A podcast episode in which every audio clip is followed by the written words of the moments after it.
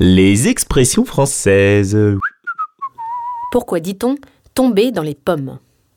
C'est bizarre comme expression, non? Bon, déjà, je comprends pas ce que ça veut dire. Mais en plus, techniquement, comment tu fais pour tomber dans les pommes? Faut tomber dans un étal de maraîcher. Ou alors dans un pommier. Mais alors du coup, ça veut dire qu'il faut être au-dessus du pommier?